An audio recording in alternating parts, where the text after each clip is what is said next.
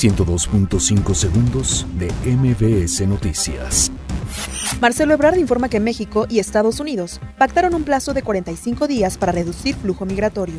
Donald Trump anuncia que acuerdo migratorio debe ser ratificado por el Senado mexicano. Andrés Manuel López Obrador asegura que Senado ratificará el TEMEC la próxima semana. Profeco buscará quitar concesión a gasolineras que se negaron a ser verificadas. La Secretaría de Gobernación instalará memorial en honor a víctimas de la masacre del jueves de Corpus.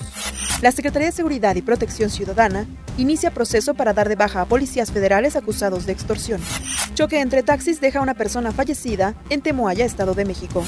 Ataque armado deja al menos 100 muertos en Mali. Volcadura de autobús deja al menos 10 muertos y más de 50 heridos. 102.5 segundos de MBS Noticias.